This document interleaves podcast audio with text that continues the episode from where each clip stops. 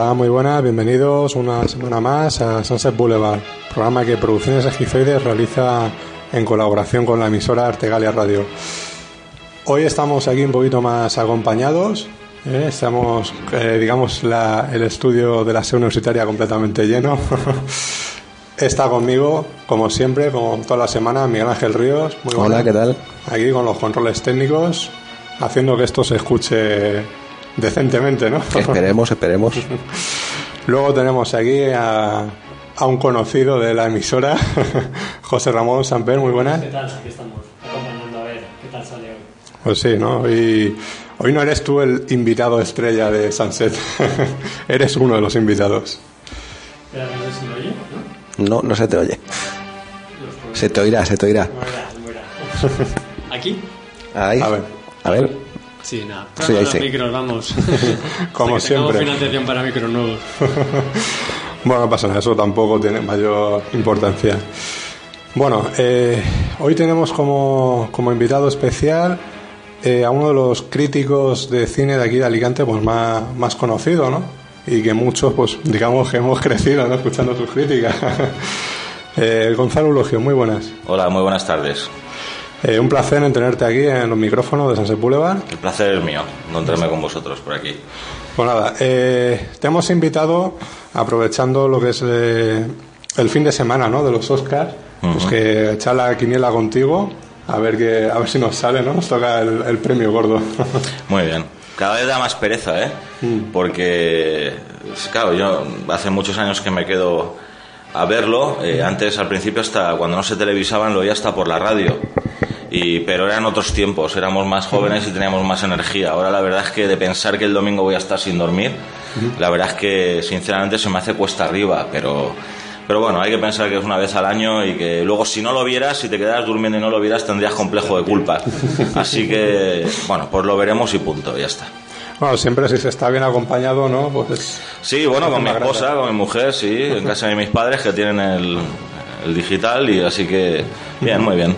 Ya no se hacen las antiguas celebraciones en- con, con Luis, con Vicente Pascual y todo eso. No, desde hace un, no mucho, desde hace unos años, pues, eh, pues eso, nos hacemos mayores, nos casamos, etcétera, etcétera, y, y la verdad es que no, la verdad es que yo llevo ya unos años viéndolos en casa de mis padres que tienen el plus y, y bueno, pues desde que me casé, pues eh, con la suerte de que mi mujer pues me acompaña en, todo este, en esta locura del, del cine, ¿no? Que ha destrozado mi vida desde hace mucho tiempo.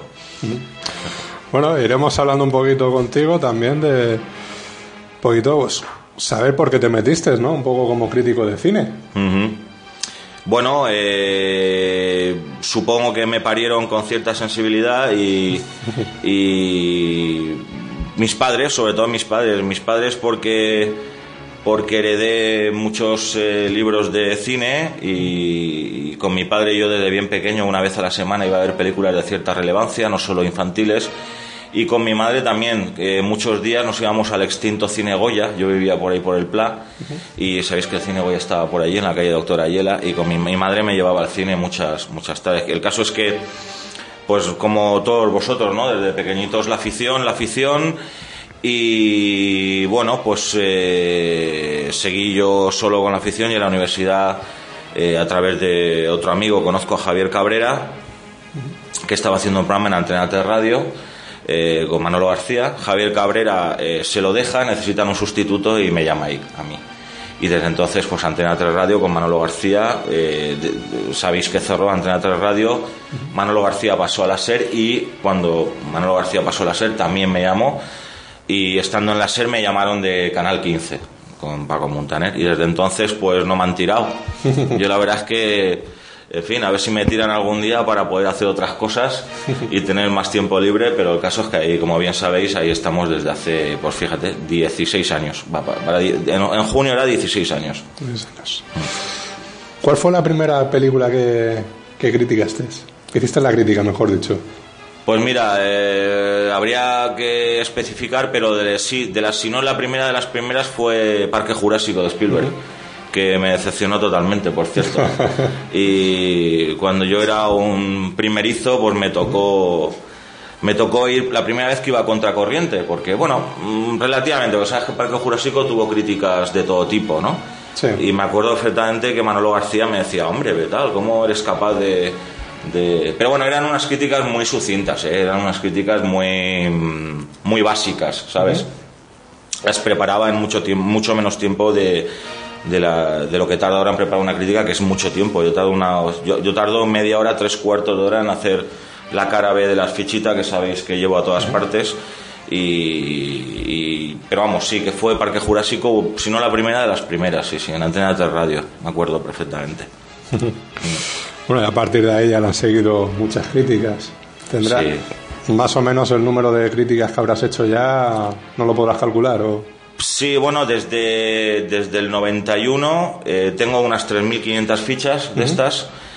Y pues mira, eh, sabéis que hubo una época cuando he estado solo mucho tiempo que las veía todas, algunas 8 o 10 se me escapaban, pero de las veía las 300 películas al año, todas las prácticamente todas las que están en Alicante.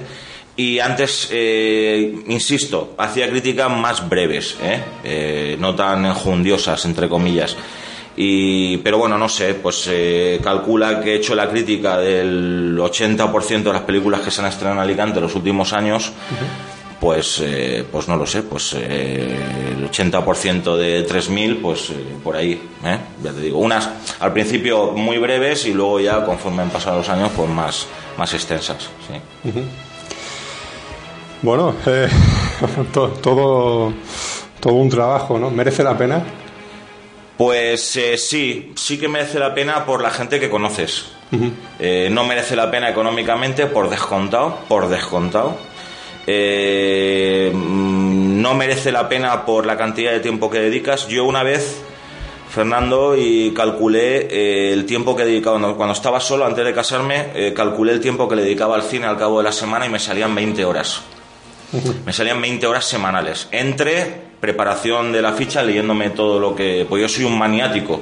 O sea, yo tengo Sí. trastorno eh, maniático compulsivo de este de- que dice Vallejo Nájera y tal.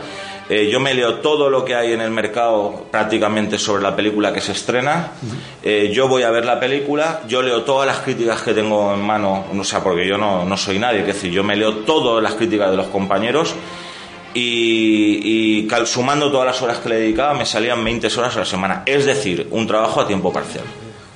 Claro. Y, y la verdad es que, eh, hablando en serio, eh, merece la pena por toda la gente que he conocido, por vosotros, por, por Luis, por Antonio Pazo, por Augusto, Cerja, Juanfri, eh, eh, eso por descontado. Eh, eh, la gente que conoces a través de la radio y la televisión, gente muy importante.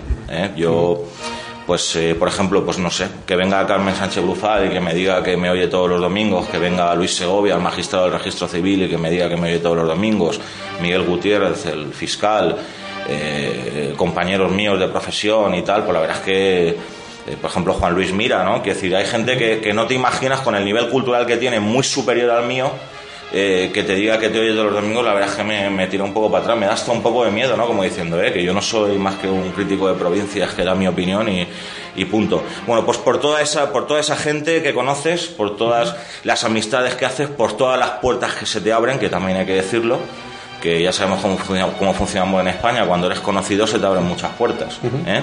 Y, y bueno, pues eh, favorcillos, invitaciones, saraos, todo eso, sí que me hace pena, pero termino. eh, mm, hay que currárselo, ¿eh? O sea, yo cuando, no sé, cuando alguien dice quiero ser crítico de cine, eh, tiene que partir de la base que de crítico de cine no se vive, y menos en Alicante, por descontado. Ni siquiera Antonio Dopazo vive de crítico de cine, sabéis que es funcionario de la consellería. Eh, Luis, eh, más o menos, pero que sepa que el trabajo es tremendo, tremendo, y la, eh, la esclavitud de, de, pues yo, salvo el lunes o el martes, todos los días de la semana los dedico al cine. Los miércoles ya a, a partir de media mañana empiezo a recibir emails, faxes y a hacer llamadas a todas las empresas para que me digan los estrenos del viernes.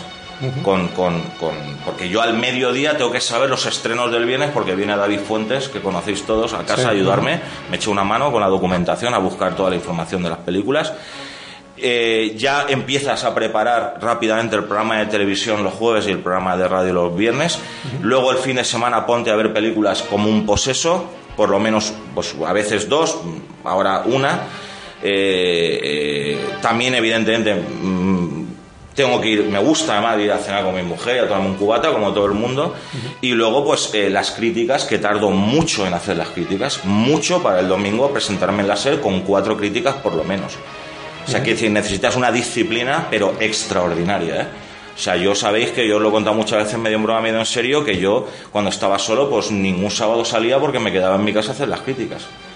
O sea, eh, tienes que dormir, no si te apetecen dos cubatas te tienes que tomar uno o ninguno, etcétera, etcétera, ¿no? Quiere decir que es una, es un- una disciplina, un trabajo eh, importante que, que- que, insisto, eh, tienes que estar al día porque en, en- en el periodismo escrito, pues eh, tú escribes y nadie, pero por ejemplo en la radio y en la tele, en la tele porque ahora llevo yo el programa otra vez, ¿no? Pero, pero en la radio en cualquier momento Gaby o Paloma te hace una pregunta y tienes que estar informado, ¿entiendes? Hay preguntas sorpresas Claro, que no te esperas, tienes que estar informado, tienes que leerte el fotograma, el imagen de actualidad, Cinemanía, el dirigido, el país, etcétera, etcétera.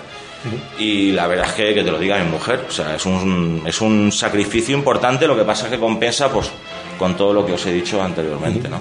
Pero también es verdad que los críticos a veces tenéis mala crítica, ¿no? O sea, Sí. Nos miran diciendo, bueno, ¿y este que sabe de cine o por qué tiene que decir su opinión? Sí. O al contrario, ¿no? Porque a veces es muy subjetivo, ¿no? Tú ves una película, te gusta o no te gusta, pero el crítico de turno, pues ya te la ha criticado y dices, joder, y... Sí, ese es el eterno debate, José Ramón. Eh, eh, vamos a ver, eh, mm, ¿por qué eres crítico? Bueno, pues soy crítico porque me han llamado para que dé mi opinión, ¿no? Eh, Yo soy absolutamente humilde, siempre lo he sido, simplemente doy mi opinión. Hombre, lo que pasa es que estaréis de acuerdo conmigo que una persona que dedica 20 horas a la semana al cine, pues hombre, mm, normalmente es que tenga más criterio que otro que le dedica dos. ¿eh? Yo siempre pongo el ejemplo de, que además es un ejemplo real, del mecánico que lleva 30 años arreglando coches. Tú a un mecánico le pones un coche co- y le dices, a ver, este ruido. Y seguramente te dice, ese ruido es porque está roto esto. Y eso es verdad, tengo, un, tengo clientes y tengo, efectivamente, el, el, eh, hasta, fi- fijaros la broma, siguiendo la- el, el ejemplo, el, el examen para entrar de mecánico al ayuntamiento, te ponen un coche con un ruido y te dicen, a ver, ¿qué le pasa al coche este y tal? Y tú tienes que más o menos, hombre, te dejan mirar y tal, lo sé porque un cliente mío lo hizo, ¿no? Quiero decir, Sí, sí. que hombre, es como todo. Si tú dedicas 20 horas a la semana al cine, pues normalmente tienes más criterio que otro que no lo dedica. Si, si uno se pasa todo el día oyendo música, pues hombre, tendrá el oído más enseñado que uno que no. Claro. ¿Entiendes? Pero efectivamente, dentro de la humildad más absoluta. Y eh, eh, evidentemente eh, eh, yo soy crítico, pero mucha gente, a veces los amigachos dicen, coño, tú eres el que más sabe. decir". No, no, no tiene nada que ver. Yo soy crítico, pero en absoluto soy el que más sabe de cine, ni siquiera de mi barrio o de mi escalera. ¿Entiendes? Una cosa es saber de cine y otra cosa es tener criterio para analizar y valorar una película. Porque el crítico, hombre, aparte de estar informado, lo que hace es valorar, después de analizar, valorar la película y dar su opinión. Y siempre, insisto y termino por, con absoluta humildad y con un criterio absolutamente objetivo. Y voy y enlazo con lo que estabas diciendo, José Ramón. Efectivamente, no tiene nada que ver lo que te gusta o no te gusta con lo que alguien con criterio o, o- o- o los libros de historia del cine consideran que es bueno o malo. Yo siempre pongo el mismo ejemplo. A mí Stallone es una debilidad. A mí Stallone es me gustan todas las películas de Stallone. Sin embargo, estamos todos de acuerdo que Stallone tiene auténticos bodrios. Sin embargo, esos bodrios a mí me gustan. Yo creo que el pecado mortal del crítico y desgraciadamente creo que eh, en fin, yo por lo que leo y tal, pues a lo mejor se puede incurrir en eso. El pecado mortal del crítico es pensar que lo que a él le gusta es bueno y lo que no le gusta es malo. Claro. De eso nada. A ti te puede gustar y ser malísimo. Y puede que no te guste por lo que sea, porque el tema no te interesa, porque ese día te has peleado con la novia o con la mujer, porque has tenido un mal día en el trabajo, porque has tardado tres cuartos de hora en aparcar, porque no estás despejado, porque llevas una copa de más. Y sin embargo ese día no entras en la película y faltaría más que porque tú no has entrado en la película, a ti no te ha gustado, sea mala. ¿Entiendes? Faltaría más. Claro, claro. ¿Entiendes? O sea, un- mucha modestia y un esfuerzo de objetividad extremo. Un esfuerzo de objetividad extremo. Yo, mm, O sea, había un crítico aquí en Alicante, además lo voy a decir, eh, que además yo adoraba, es una persona encantadora, que era Jaime Crespo, que todos lo conocéis, se lo dejó. Y la verdad es que Jaime Crespo, mm, sin mala intención y sin nada, pues era un poco así, que da- hablabas con él, es, me ha gustado mucho, es magnífica, o "Ah, no me ha gustado nada. Y todo, bueno, vamos a ver. ¿Te ha gustado o no te ha gustado? Pero eso qué tiene que ver con que la película tenga buenas hechuras, esté bien contada, tenga convicción, esté, esté dramáticamente bien construida, etcétera, etcétera. No tiene nada que ver. ¿no? Pero me ha gustado eso, que, que haga referencia a que el- lo de crítico es por el criterio y no por el gusto personal de cada uno. Está bien. Como el que es eh, licenciado en filología hispánica y, y salido 200 libros de la historia de la literatura Claro. española, pues está más capacitado para decir si una novela es buena o mala que yo. Porque es que he leído 20, ¿entiendes? Es decir, es que, y eso se aplica en todos los órdenes de la vida. ¿eh? Lo que pasa es que ya sabéis, de fútbol, de política, de cine, todo el mundo sabe, ¿no? Pero, pero bueno, yo no es que me quiera vanagloriar de nada, pero mm, en fin, que se pongan ahora menos, porque ahora ya voy a ver una veo, veo cuatro o cinco películas a la semana, no más, cuatro o cinco. Ya es bastante. Ya es bastante, ya es bastante, insisto, tengo la extrema fortuna de que mi mujer me acompaña a todas, pero cuando yo estaba solo que veía las 300, mm, me hubiera, los que hablaban a crítico y tal, mm, me hubiera gustado que se pusieran en mi lugar y me vieran por un agujerito en la vida que yo llevaba, que era del despacho al cine y del cine al despacho. No tenía vida privada, no tenía novia, estuve siete años sin novia, sin amantes, o sea, ¿eh? por, por la, por- porque vamos, vosotros lo sabéis perfectamente. Sí, me sí, sí, conocéis. sí, O sea, que os po- nos podemos reír, pero es absolutamente cierto. O sea, que era un, es- no era vida. Yo mm, eh, termino con la broma. Eh, a principios de 2003 hubo un fin de semana que vi tres películas el viernes, tres películas el sábado y dos el domingo. Y dije, hasta aquí hemos llegado. Os lo digo sinceramente. Me miré al espejo, esto que estoy diciendo es absolutamente en serio. Me miré al espejo y dije, no, esto no olvida, Gonzalo. Mi madre, además, mi madre me, me- me lo dijo, dice, nene, esa vida que llevas tú, íbamos a comer la familia a las 4 de la tarde, todos con el café. Yo, no, me voy, que tengo, mira, a las 4 y cuarto empieza la primera, a las seis y media la segunda. Cenando en un cuarto de hora en el Colón un bocadillo de salmón que me lo comía en dos, boca- en dos bocados para que me diera tiempo a ir a las diez y media. Pues claro, como no puedes vivir de esto, tienes que compaginarlo con tu trabajo, ¿entiendes? O sea, me hubiera gustado como hubieran visto y para que vean si merece la pena lo que me preguntabas tú antes, si merece la pena o no merece la pena, ¿no? Y sin embargo, con esto que tú cuentas, claro, el sacrificio que tú le dedicas, parece que cualquier persona te pueda decir desde la noche a la mañana, pues ahora yo también soy crítico, voy a, a escribir mi, mi crítica, ¿no? O sea, ¿no sentís también que, bueno, que hay muchos intrusos o que cualquiera en un momento dado os pueda... Mm, eh, bueno, eh, estamos en un país libre, hay libertad de expresión. eh, en un momento a una persona se le puede poner la oportunidad de, de escribir una crítica. Yo lo que digo es que yo cuando empecé no tenía ni idea. Yo cuando empecé, quitando que era cinéfilo, poca idea tenía. Yo he aprendido con el tiempo. Además, fíjate, José Ramón, cuanto más años llevas, más humilde eres. Cuanto más años llevas, más humilde eres. Eh, eh, efectivamente, yo, eh, hasta que no llevas bastantes años, no puedes empezar, a mi juicio, a eh, pensar que eres un, un crítico de cine. Sí, eres crítico de cine, como dices tú, porque haces críticas, ¿no? Y porque estás en un medio que te permite, eh, que es una suerte, ¿no? Está bien, ¿no? Dar tu opinión. Pero, piano, piano poco a poco, porque el criterio no se hace en seis meses. Y, y, mira, un respeto absoluto. Yo, por ejemplo, eh, Antonio Dopazo le tengo un, aparte que es una persona magnífica, excelente, eh, le tengo un, un respeto reverencial. Tengo una persona que lleva 35 años de crítico y sigue viéndolas todas. ¿eh? Antonio se ve cuatro diarias. ¿eh? Empieza a las 4 y termina a la 1 de la mañana. O sea, quiero decir, malas, buenas y regulares. ¿eh? Quiero decir, pues, Y a las malas también. Si, si si, si esa persona no se merece un respeto, quiero decir que. Creo que está bien que lo aclares por Claro. eso, porque parece, desde fuera parece eso, que cualquiera dice, pues ala, yo también soy crítico y me pongo a, hacer mi crítica, ¿no? Y es verdad que tenéis un, bueno, pues una disciplina como es tu caso, como puede ser el de otros compañeros, que sé que efectivamente dices, pues es verdad, tienen un criterio para comentar, al margen de que te guste o no te guste, o si yo, eh, mi opinión difiere de la tuya. No, y que se sufre mucho, ¿no? Porque hay a veces que vas a una película que dices, tengo curiosidad, ¿no? De ver esta, ver qué tal está, pero hay otras que dices, fodre, si esto sé que no me va a gustar o sé que va... No sé, eh, eh, Dopazo puso el ejemplo de Hot Meal, ¿no? La película Ah, esta. la peor película para él de la historia Sí, cine, sí, que decía, yo- ya tengo yo una referencia para decir, esto es mejor que Hot Meal o esto es peor que Hot Claro, Meal, O sea, que llega un momento que dice, hay que estar un poco enfermo, ¿no? Para- Ricardito Bofil. Sí, yo ya no veo las malas. Yo ya no veo las malas. Desde ese día que me miré al espejo a principios de 2003, ya no veo las malas. No, no me pillan. Yo veo 4 o 5 y, hombre, algunas se me cuela, pero más que malas son decepciones. Películas que, que decir, yo de las, de las 6, 7, 8, 9 que se estrenan todas las semanas en Alicante, eh, yo veo 4 o 5. Yo las malas, mm, no. Yo creo que ya soy mayorcito como para poder permitírmelo, ¿no? Eh, decir no, no, no. Y, y el tiempo el tiempo es un bien escaso a veces y, no. Antonio sí, Antonio es el único de, yo creo, la única persona en, no sé si en España que, las ve todas, ¿no?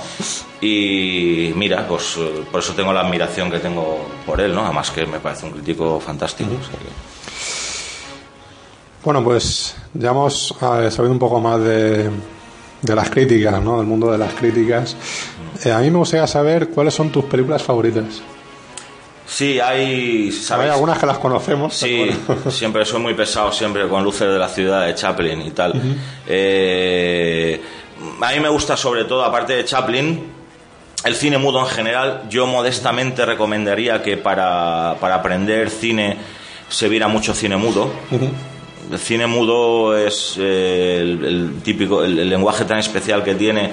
A mí me parece que me ha, me ha aportado muchísimo. Yo empecé cuando empecé ya más seriamente de cinéfilo a algo más serio, eh, vi mucho, mucho cine mudo, muchísimo. y, y luego también, aparte de Chaplin, insisto, el neorrealismo italiano. Me gusta mucho. Roberto Rossellini es un cineasta para mí magnífico. Eh, Stromboli, Terra di Dio, Roma Ciudad Abierta, Alemania Año Cero. El Amore, el Generale de la Rovere, eh, me parecen eh, Te quiero, te querré siempre, o sea, Viaggio en Italia, me parece maravilloso, maravilloso. Y, y luego Inmar Berman también me gusta, pasa que claro, cada vez que ves una película de Berman sales con una depresión de caballo, ¿no? Sí. y, y- y aparte tienes que saber, a veces en algunas películas de Berman tienes que saber psicoanálisis y, y psicología y tal, ¿no? Pero vamos, yo... Eh, yo crecí, aparte con, con lo, que, lo que he comentado de, de mis, mis padres que me, me llevaban al cine desde muy pequeñito, siempre con, con mucha asiduidad. Eh, ha habido dos cosas que me han hecho a mí cinéfilo y crítico. Primero, una ha sido Pilar Miró, Claro, televisión española. Exacto, cuando fue directora general de la televisión española, que no, ha- no se ha superado, por supuesto. Eh, cuando ponía ciclos en versión original en prime time, nadie, nadie se ha atrevido a tanto. Acordaros que los lunes era eh, cine francés, hizo un ciclo de Romer, uno de Louis Malle, de. Eh, etcétera. Y lo- los martes no recuerdo, los miércoles era Hitchcock o los martes era Hitchcock en prime time, los jueves fue Rossellini en versión original subtitulada en prime time y los domingos Chaplin a las 6 de la tarde. Por la tarde, eso me acuerdo yo de... Bueno, eso fue ya, digamos, cuando yo me quedé maravillado, ¿no? Y los Astoria, claro. Cuando descubrí los Astoria en el año 83, eh, ahí yo me volví loco, ¿no? Por eso tardé 7, 8 años en sacarme la carrera, ¿no? Quiero decir, eh, ahí han sido los dos factores que... Y ahí he visto, pues, eh, cantidad de películas. Hombre, si queréis... para ser menos eh, categórico y tal, pues eh, películas que me gustan, pues no sé, ya sabéis que tengo una debilidad por el exorcista. Exactamente. Por ejemplo, Los Santos Inocentes es otra película de cabecera mía, eh, Metrópolis de Fritz Lang, eh, en fin, hay muchas que me gustan, pero de Rossellini sin duda, sin duda de Rossellini. La, la última obra maestra que yo he visto probablemente es La América, ah, sí. La América de Gianni Amelio. Del 94 me parece que era. Sí, sí, sí. Eh, esas son un poco mis autores y mis películas favoritas, sí. Siempre, ¿no? Algún oyente dirá que choca mucho, ¿no? Rossellini y tal con, con Stallone. Stallone es una una Es debilidad. El, lado friki, ¿no? Hombre, que todo el mundo tenemos. No, ¿sabes qué pasa? Que a mí me pilló Rocky en la adolescencia. Claro. Y me pilló, me pegó fuerte Rocky. Yo quería ser Rocky y todo eso, quería, quería pegarme con todo el mundo y tal. Me pilló en la época de la edad del pavo, me marcó mucho, bueno, mucho, me marcó mucho. Me, me- en su las películas el 76, pues, pues Superman a mí me... Exacto, en el 76 me dio. Y ya, claro, eh, acordaros que Stallone se convirtió en un, un ídolo, un icono, ¿no? Casi. Y, y, pues mira, aparte es una persona que me ha caído siempre bien y tal, por ejemplo, pues fuimos a ver, claro, fuimos Rocky Balboa, la vi el día del estreno y tal, y bueno, fue una película discreta, pero. Bueno, discreta, tenía sus puntos. eh, Tenía su encanto. Tenía su encanto, Tenía su efectivamente. encanto. Un ejercicio de nostalgia, ¿no? Coño, es que a veces eh, el cine también, eh, yo creo que el cine está para emocionar, sobre todo. Y, joder, si vas a ver Rocky Balboa y recuerdas viejos tiempos cuando tenías 12, 13, 14 años y, y ese final ahí en las escaleras de la biblioteca de, de Filadelfia y toda la gente que sabéis que se ha convertido en una rutina para los habitantes de Filadelfia, subiendo la escalera y con la música de Bill Conti, joder, es que, Sí. Es que eso tiene su valor, tiene un valor emocional, a lo mejor tiene poco valor cinematográfico, pero emocional tiene muchísimo y el cine son emociones, vamos. O sea, yo voy al cine para emocionarme, por eso siempre las películas que, que, que valoro y destaco siempre son películas que suelen llegar mucho a- al corazón, ¿no? A la emoción. Claro, es que también todos tenemos esos momentos, ¿no? Esas escenas que, que tenemos en la cabeza y que nunca se nos olvidan y que cuando vas al sitio, ¿no? Pues dices, mira, aquí fue donde se grabó tal película, ¿no? O, o, por ejemplo, ir a Filadelfia, pues está claro que, que a todos los que nos gusta subiríamos las escaleras, Sin duda, efectivamente. sin duda. Co- como el que es fan de Elvis, pues el viaje obligado a, a Graceland, ¿no? Una vez en la vida, pues cada uno. Sí, tiene sí. su... Y supongo que pasa como las canciones. eh, las canciones y las películas te, te generan estados de ánimo Claro. y, y las asocias a momentos muy determinados de tu vida. Por ejemplo, pues yo esta peli la vi con María, que era medio novio, me gustaba cuando tenía 14 años, ¿no? O, o lo que sea. O esta peli la vi pues un día que no sé cuánto y tal, ¿no? Y, y efectivamente yo, por ejemplo, el exorcista, por ejemplo, yo el exorcista la vi en el cine Verano Terraza y estuve una semana sin dormir, me tapaba la cabeza con la sábana y todo absolutamente aterrorizado. Yo probablemente vi el exorcista cuando no tenía edad todavía para verla, seguramente. Y la vi y me dejó absolutamente y ahora sabéis que es una de mis películas de cabecera. Ya que has hablado de, de, pues eso, de emociones y de lugares, has nombrado también el tema de los Astoria. ¿Cómo ves tú el panorama de, los, de las salas de cine en Alicante? No, no hablo de- del cine en Alicante, sino de las salas de cine, pues todo lo que se ha perdido. Bueno, está claro que no solamente en Alicante, sino en las grandes ciudades, los centros comerciales. Eso también rompe un poco el encanto, ¿no? De ver una película. No solamente Sí, ver una película, sino es el sitio donde la ves. Se ha perdido todo. Se ha perdido el, el- cómo afrontabas lo de ir a- al cine, ¿no? O sea, eh, antes uno eh, tenía pensado prácticamente toda la semana ir a ver una película, lo preparaba, la liturgia, tal, voy al voy a la, pe- la peli, al centro y tal. Ahora sabéis que se ha convertido en un, un aspecto más de un día de asueto, de ocio. O sea, y sabéis que hay familias que van, se van a las 11 de la mañana al centro comercial Claro. y una de las cosas que hacen, se pasan el día en el centro comercial, comen eh, comida rápida, eh, compran y tal, eh, supermercado, etcétera, etcétera. Y bueno, y una de las cosas más que voy a hacer es ir al cine, ¿no? Y además, lo veis que entran en el cine con las bolsas del Sí, sí, sí, supermercado sí, y todo eso, quiero decir, efectivamente, se ha perdido el encanto de, de esa impronta, ha cambiado absolutamente el sentido de, de acudir al cine y ahora pues... pues eh, se llevan los centros comerciales, porque sabéis que hasta el, el- el- el primer- el segundo estadio también ha fracasado, que eran las multisalas independientes, como los ABA 6. Exactamente. O sea, ahora son multisalas, pero dentro de centros comerciales. Sabéis que hay intentos recientes de revitalizar un poco lo que siempre ha sido la exhibición tradicional del centro de Alicante. Estupendo que reabrieran los ANA, que están teniendo bastante éxito, la gente mayor, Sí. que por cierto charra mucho en las películas, que no sean los jóvenes solo, hay que decirlo. Eh, el Navas, con, que salvo sábado y domingo ahora está todos los días abierto y con además a dos euros tienes películas estupendas que pone el amigo Antonio. Y noticia reciente, ayer estuvimos en la reapertura de, de los Astoria con todas las fuerzas vivas. Eh, eh, yo creo que el 95%, el- no, el 98% de las personas que estuvimos ahí en los Astoria no van a volver a pisar más los Astoria. Eh, fue un paripé de... Pero bueno, es comprensible, y más en épocas que estamos y tal. Y, y fantástico. Mm, yo no soy muy, muy optimista con lo de los Astoria. Y mira que sabéis que quiero yo a esos cines, que yo me he Sí, sí, criado sí, allí. claro. Yo después del despacho y de mi casa, el sitio del mundo donde más he estado los Astoria. Yo lo digo así de claro, ¿eh? O sea, sin duda, sin duda. Y yo sabéis que iba tres cuartos de antes, me tomaba el cafelito con Santiago, hablaba con Paco, tal. Era mi segunda casa. Y yo me alegré mucho, además eh, estuve con Antonio Mansilla de Soria Filos, un hombre encantador, un, nos trató fantásticamente. Y hombre, él habla, eh, claro, le, le hemos, todos le hemos dicho, Antonio, tú has hecho números, porque vamos a ver, la reflexión es muy clara. Más que los ha cuidado Paco Huesca, no los ha cuidado nadie y se arruinó. Los compra Cines del Mediterráneo de Isidoro Martínez Ferri de Benidorm. Se ha arruinado. Sin, siendo propietarios. Y este señor llega ahora, tiene que pagar un alquiler mensual, porque Cines del Mediterráneo se lo arrienda a Sorolla Films, que inauguran la actividad de exhibición con los Astorias sin tener experiencia en la exhibición, solo producción y distribución, y tienen que pagar alquiler y encima se ha gastado 150.000 euros en mejoras y en reformas técnicas, sonido que era absolutamente imprescindible porque sabéis que la gente no sí, iba a la sí, historia sí, por el sonido. El contexto degradado. Todos se lo hemos dicho. Él ayer, yo hablé con él ayer bastante y me dijo que la rentabilidad era a muy largo plazo. ¿Eh? Eh, en fin, mm, se puede analizar desde otros puntos de vista, pero no.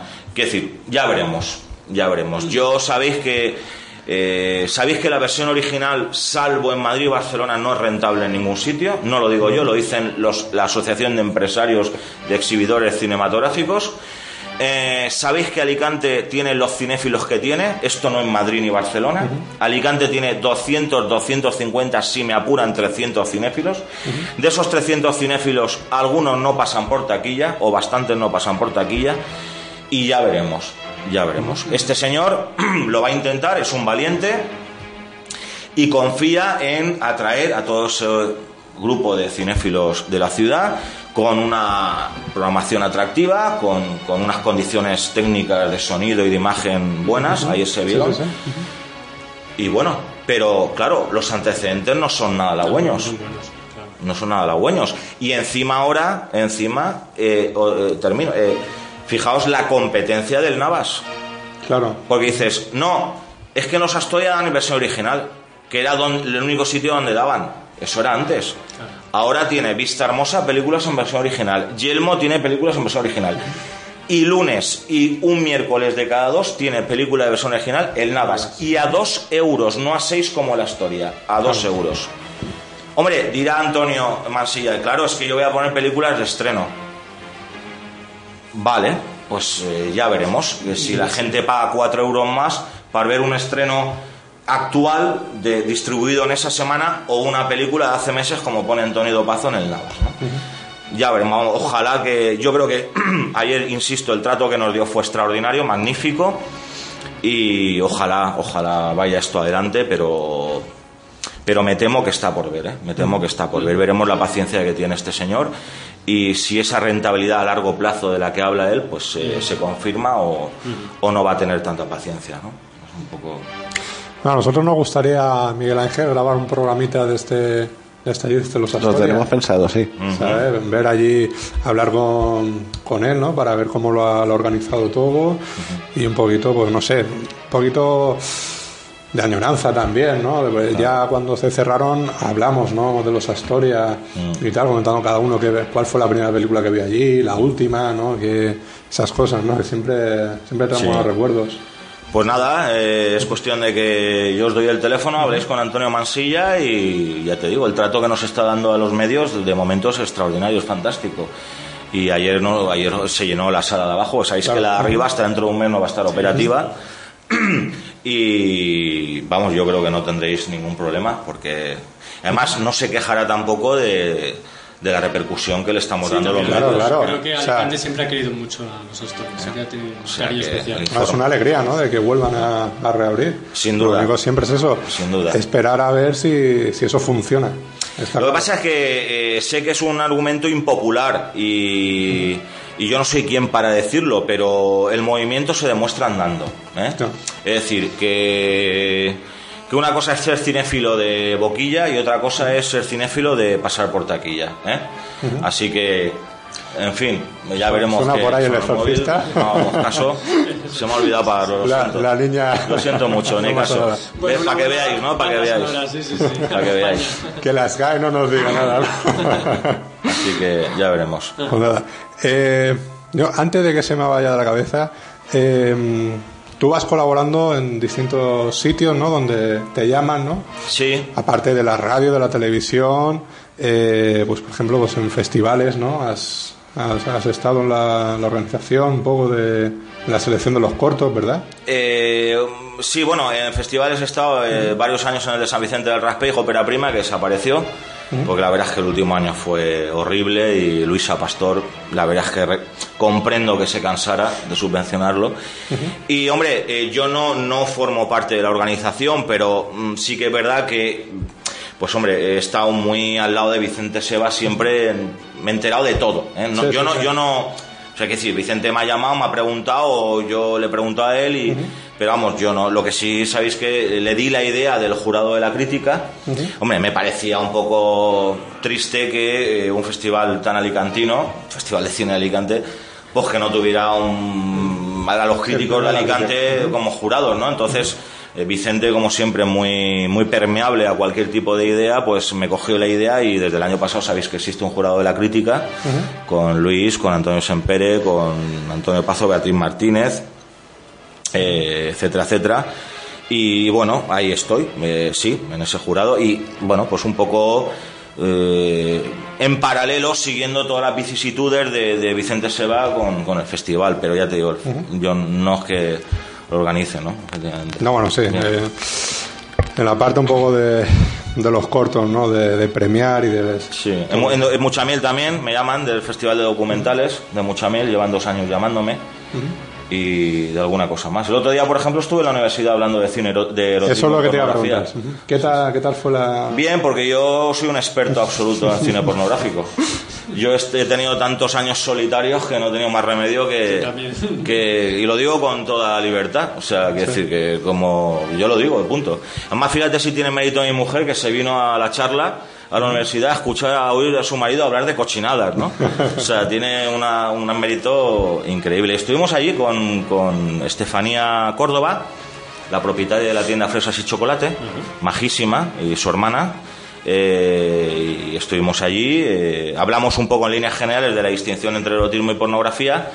Y luego, claro, yo hablé un poco más de la distinción entre cine erótico y cine pornográfico. ¿no? Ya sabéis que, eh, bueno, lo sabéis de sobra, que la Sí, distinción es que el Sí, sí, pornográfico sí. sexo real y- los primeros planos, los primeros planos de, de los genitales y tal. Y mm, de verdad que me encantó el clima de absoluta libertad y naturalidad con que se habló del tema. O sea, de verdad, absolutamente. Y, y aunque os parezca sorprendente, mayoría de, de chicas y de mujeres en, en las charlas. Ya sabéis que, to- hombre, no había mucha gente, porque estas cosas siempre son minoritarias, porque en la universidad hay como, lo sabéis mejor que yo, hay 60 actos todos los días, y, bueno, pues allí eh, Dani hizo lo que pudo, pero son cosas minoritarias. Pero bueno, incluso hubo, hubo alguna chica que reconoció que había visto películas porno. O sea, no es un pornófilo como yo era. Era, ahora ya no. Ahora ya no, no las veo porque mi mujer siempre está en casa y no, me- no puedo verlas.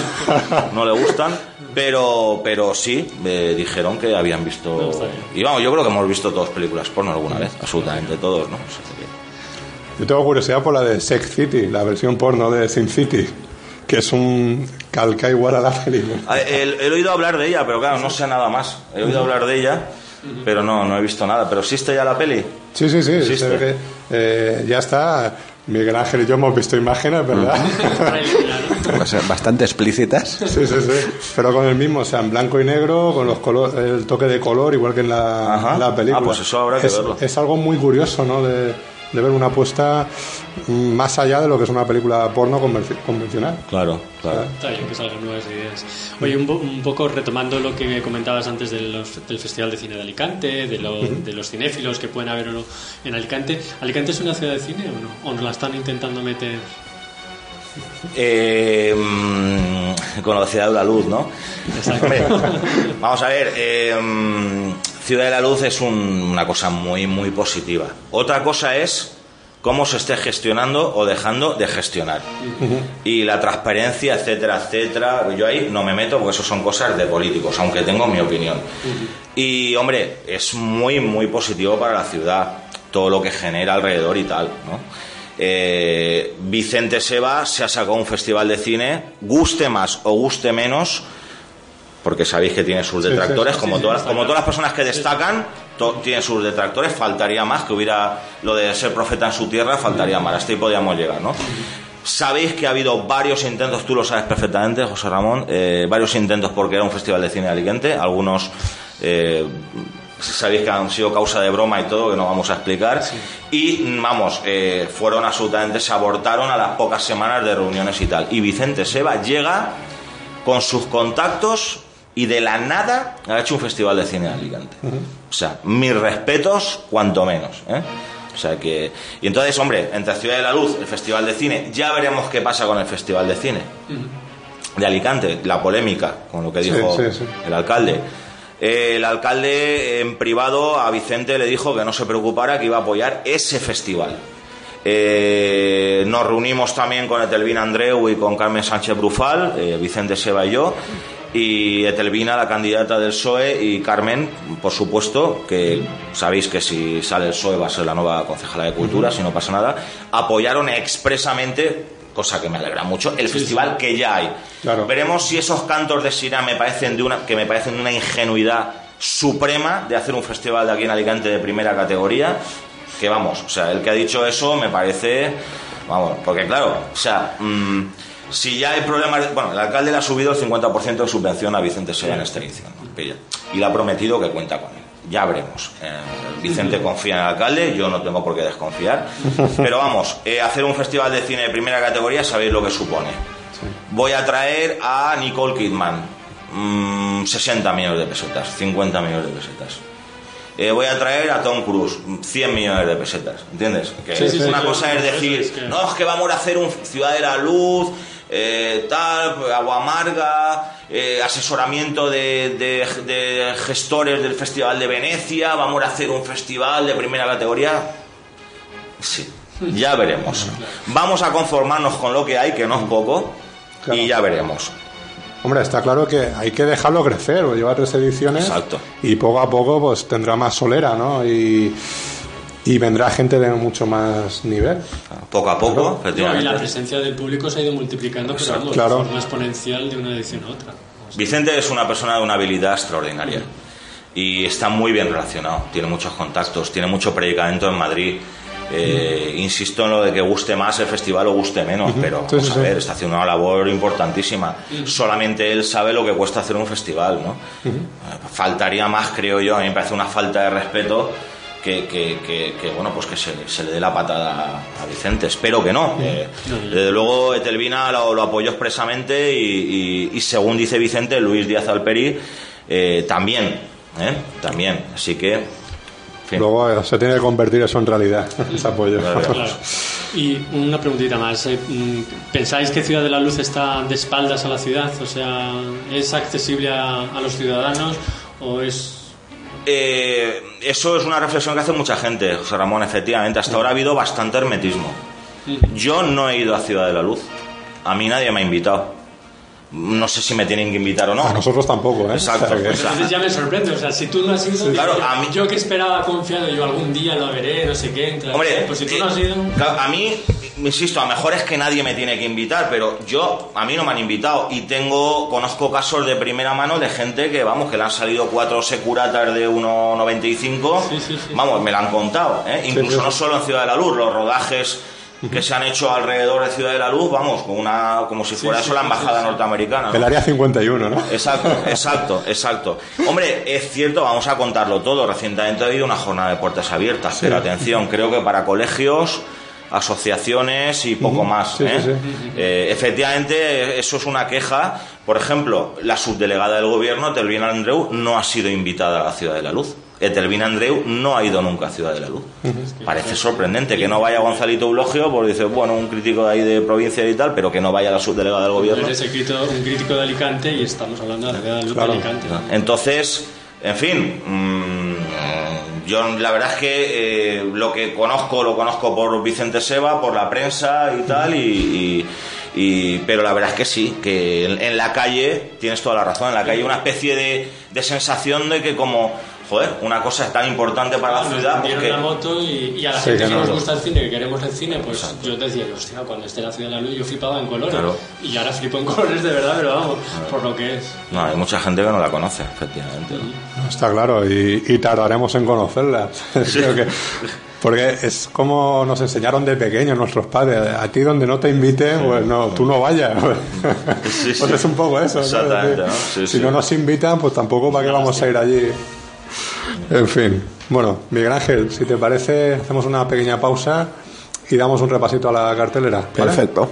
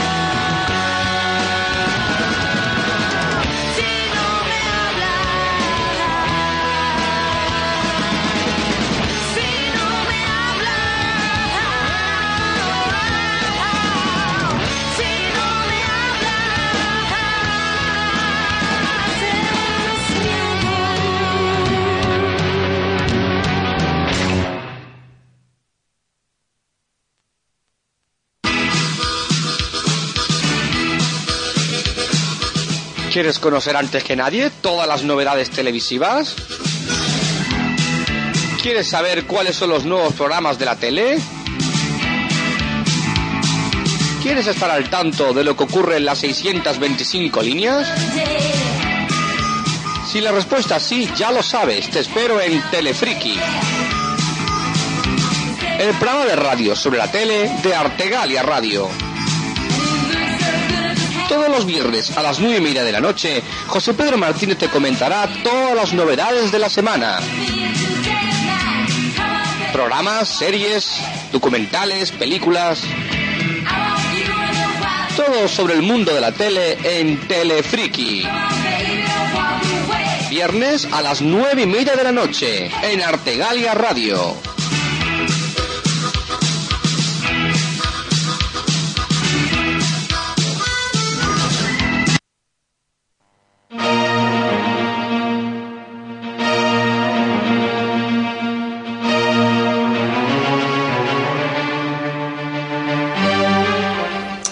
Bueno, pues ya seguimos aquí después de una pequeña pausa. Hemos tomado, hemos tomado agua, un poco de respiro, ¿no? De aire.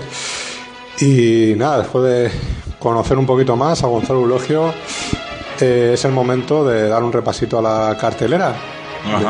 De, de ver la- las recomendaciones que nos haces a nosotros y a los oyentes.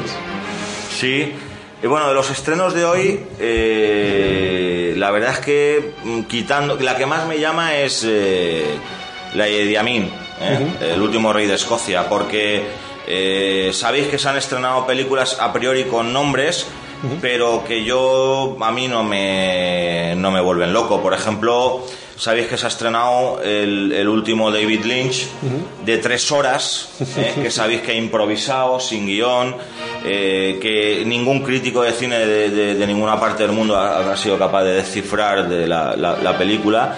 Y yo estoy muy mayor ya para estos experimentos, estas paranoias y estos delirios, ¿verdad? Por no decir otra cosa más vulgar del señor David Lynch. ¿eh? Yo no sé si voy a ir a ver una película de tres horas de David Lynch, eh, que es como Mulholland Drive, pero todavía muchísimo más complicada. ¿no? Y luego me temo que, que no las hemos visto todavía, claro, pero eh, Ciudad del Silencio me parece que incluso puede, eh, por lo que he leído y tal, rozar la falta de respeto, ¿no? Sí. Porque tratar el tema tan, tan tremendo de Ciudad Juárez y las, las- los centenares de, de- de mujeres violadas y asesinadas y semienterradas ahí en el desierto, tratado de la forma tan frívola, tan poco rigurosa y tan poco seria como hace la peli, por lo que he leído, con Jennifer López y Banderas, la verdad es que me parece incluso de muy, muy poco respeto. Hay que decir que Jennifer López tampoco conocía nada de lo que pasaba. Claro. Entonces, a- hasta que, que le llegó lo del tema de la película. Exacto. Entonces, realmente. Tenemos otro fraude de las que se han estrenado, Fernando, que es el Grito 2, que Sí. ya les vale, ya les vale a estos japoneses, al Shimizu y tal, ya le vale y tal, porque, porque claro, hacer la, hacer la película en Japón, secuela en Japón y luego remake en, en América y, y, y- Y secuela en América, que a su vez es remake de la, de la segunda y tal, que decir, me parece ya, o sea, que el Toshio y la Kujiko, esta como se llaman y tal, con, el, con la harina en la cara y salgan dos o tres veces y tal, la verdad es que, eh, en fin, a quien le guste mis respetos, pero me parece, vamos, películas absolutamente mortecinas y, y además con una factura lamentable, ¿no? Estoy de acuerdo. A mí me gusta el cine oriental, Hmm. pero el cine de terror oriental eh, no lo trago. ¿Qué No lo trago, pero Nada. me parece Un fraude. un fraude. Para mí un fraude. efectivamente. O sea, Un fraude. lo que a lo mejor a ellos les puede asustar, a nosotros realmente no, no, no nos sobrecoge. películas hechas con cuatro duros, como sabéis. Y ya hacerte el remake os todavía riza el rizo, ¿no? O sea, es como la de, eh, de Ring, ¿no? Que es la más conocida. A mí no me gusta la versión japonesa, ¿no? Uf, un rollo. Me yo me quedé dormido. Sí, sí. sinceramente, Yo la veíamos en nuestra historia y Sí, fue un rollo. Y, y ver la americana, pues ni ganas, sinceramente. Sí. Pues sí, efectivamente, ya, ya les vale, ¿no? Y bueno, sabéis que tenemos esta de lo- las 18 historias hechas por veintitantos cineastas, Paris y Etem, que puede ser una curiosidad, pero bueno, O sea, claro. ahí es- nos podemos encontrar eh, historias De todo, interesantes, claro. pero historias muy malas, muy Es- aburridas. Es como ver una maratón de cortos, ¿no? Claro. Ver 18 cortos seguidos de 5 minutos y, y ya está. Y bueno, está Venus también, que sabes que Peter O'Toole está nominado y tal, y he leído que está bien, tal. En fin, un film así, pues homenaje a él, como crepuscular. Voces en la noche tampoco me llama demasiado. Para nada, para Sí, nada. sí. eh, no me llama. Esta semana la verdad es que no. Y insisto en que la, la que más me atrae sin duda es el último rey de Escocia. ¿no? A ver el- eh, ese acercamiento a uno de los dictadores más detestables de la historia que fue Idi Amin Dada, que se cargó en- entre 80.000 y 500.000 víctimas. Sí. Pues esto es lo que tenemos hoy. Hombre, estamos en temporada alta. Ahora hay películas que me han gustado, ¿eh? Yo no sé vosotros, por ejemplo, a mí Diamante de Sangre me ha gustado bastante. ¿eh? Eh, Juego Secreto me parece una película interesante. ¿eh? Eh, Miss Potter es una pequeña delicia, por ejemplo. Si queréis profundizamos ahora Sí, y tal, sí. ¿no? Y Cartas de Iwo Jima, pues me parece que está también francamente bien, ¿no? Me queda ver La vida de los otros, que es la que voy a ver hoy y tal. y qué decir, pero vamos, que ahora hay películas eh, pues interesantes en cartel, porque sabéis que eh, sobre la época de los Oscars cuando películas de mayor, mayor entidad se, se estrenan, ¿no? El libro negro está en cartelera de Dreamgirls, el libro negro, En busca de la felicidad me gustó muchísimo. ¿Sí? Sí, muchísimo, muchísimo. Will Smith me parece está fantástico. Apocalipto me parece una magnífica película, solo que insoportable. Estoy de acuerdo. Sí, yo no Sí, voy sí, a. Este, este hombre que se lo haga mirar y tal, porque vamos, este concepto de la violencia tan explícita y tan desagradable, jamás voy a volver a ver La Pasión de Cristo y jamás voy a volver a ver Apocalipto, ¿no? Y, en fin, que decir que Pequeña Miss Sunshine está todavía por ahí, Babel está Sí. por ahora hablaremos de los Oscars si queréis y el Sí, laberinto sí. de Fauno, ¿no? Quiero decir que. Bien, bien, hay donde elegir, ¿eh? No, está claro que siempre enero, febrero y marzo son los mejores meses de, de cine, sobre todo de cine americano. Sí. De octubre a marzo es temporada alta. De octubre a marzo, temporada alta. A partir de marzo sabéis que empieza la cosa a decaer con los infames meses del verano. Mayo, junio son dos meses infames, que sabéis que las distribuidoras sacan todo El saldo. saldo y hay que pasarlos. ¿eh? Ahí es cuando estrena siempre Jackie Chan la película. El pobre. Exactamente, sí, sí. En fin. Bueno, pues eh, no sé. Como haces en la SER, podrías hacer la crítica de, de alguna de las películas de la que tú quieras. Pues hombre, yo voy a insistir en busca de la felicidad, si Ajá. me lo permitís. ¿eh? Vale. La verdad es que sabéis que es ese melodrama que está basado en un hecho real de, del señor Chris Garner. ¿eh? Eh, y a mí me parece, eh, claro, eh, mm, esta es la típica película que los que ya están muy cuajados por la vida y, y son muy duros y tal, ¿no? Pues dicen, ah, esto es un pastelito y tal. Pues para mí en absoluto. Para mí no es un pastelito en absoluto. Para mí no tiene almíbar para nada, ¿eh? Todo lo contrario, me parece una película durísima, ¿no? Todo lo que pasó a este señor, ¿no? A mí me pareció entrañable el personaje y la película, me pareció conmovedora y eh, lo que sí que garantizo es que eh, hará las delicias de- del público, de un público sensible y que eh, le gustan las historias de padecimientos ajenos un poco, ¿no? Que para las personas, los espectadores que eh, son permeables y, y- y generan empatía ¿no? con lo que están viendo. Es decir, que, que les- la- las- todo lo que pasa al protagonista lo viven como si lo estuvieran viviendo ellos mismos. ¿no? Y bueno, pues es la película lo que describe, sabéis que no es más que la lucha por la supervivencia de este señor, que era padre de familia, era trabajador inteligente como pocos y que eh, digamos que la vida lo puso al límite, absolutamente al límite de lo soportable, ¿no? Eh, tenía un trabajo de vendedor de escáneres médicos que además él tuvo previamente que comprar para luego poder vender, eh, o sea que lo que vendía eran sus únicos ingresos y que le iba francamente mal, ya sabéis lo que pasa en los matrimonios, cuando, cuando la pobreza entra por la puerta, el amor sale por la ventana, la mujer, como no, lo abandona, al ver que le va mal, lo abandona y se queda con su hijo, ¿no? Y eh, bueno, pues la verdad es que lo que tuvo que pasar fue realmente eh, estremecedor. La película, en este sentido, tiene una tensión psicológica de, de un, estrés de ver a este señor corriendo de un sitio a otro intentando vender el escáner. Eh, Sabéis que la oportunidad de su vida le vino, eh, bueno, pues tuvo la suerte que coincide en un taxi con, con un gerifalte de una compañía de brokers y que no, no sabía hacer el cubo Rubik, porque sabéis que transcurre en los 80 ve como en tres minutos hizo las seis caras del, cubo de Rubik y, le dio la oportunidad de entrar, sí, pero entrar, atención, en un programa de prácticas de seis meses, no remunerado, y en el que para seguir tenías que ya generar de, ingresos de ventas no sé cuántos mil dólares, ¿no? Sabéis que fue el elegido y luego se ha hecho millonario, es un caso, es un caso real, ¿no? la verdad es que en este sentido diríamos que, merece sin duda la fortuna que obtuvo. Luego, muchos dicen que eh, han despreciado el film porque dicen que ven una loa al sueño americano.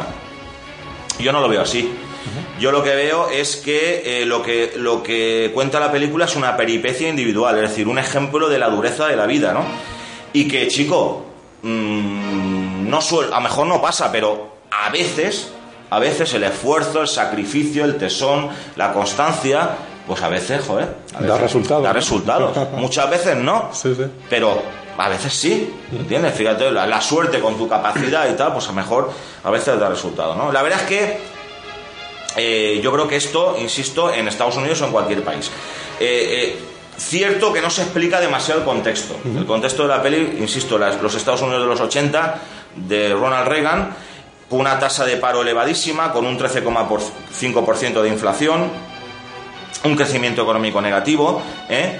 pero eh, la peli, insisto, que lo que muestra es una peri- peripecia individual. Y fijaos, termino, eh, con ese patetismo emocional, ¿verdad?, de sufrimiento al máximo que, del- del protagonista, eh, que, que, pues, a mí me recordó, me recordó, luego he leído otras críticas y efectivamente también es una referencia, me recordó Ladrón de Bicicletas Sí. e incluso el clásico mudo de Kim Vidor, The Crowd y El Mundo Marcha. Ujú, ¿Eh? sí, sí, eh, fíjate, hombre, hay distancia ¿eh? No, entre está claro, y esta. O sea, pero es decir, me, pareció de corte neorrealista, ¿no? Un poco, ¿no?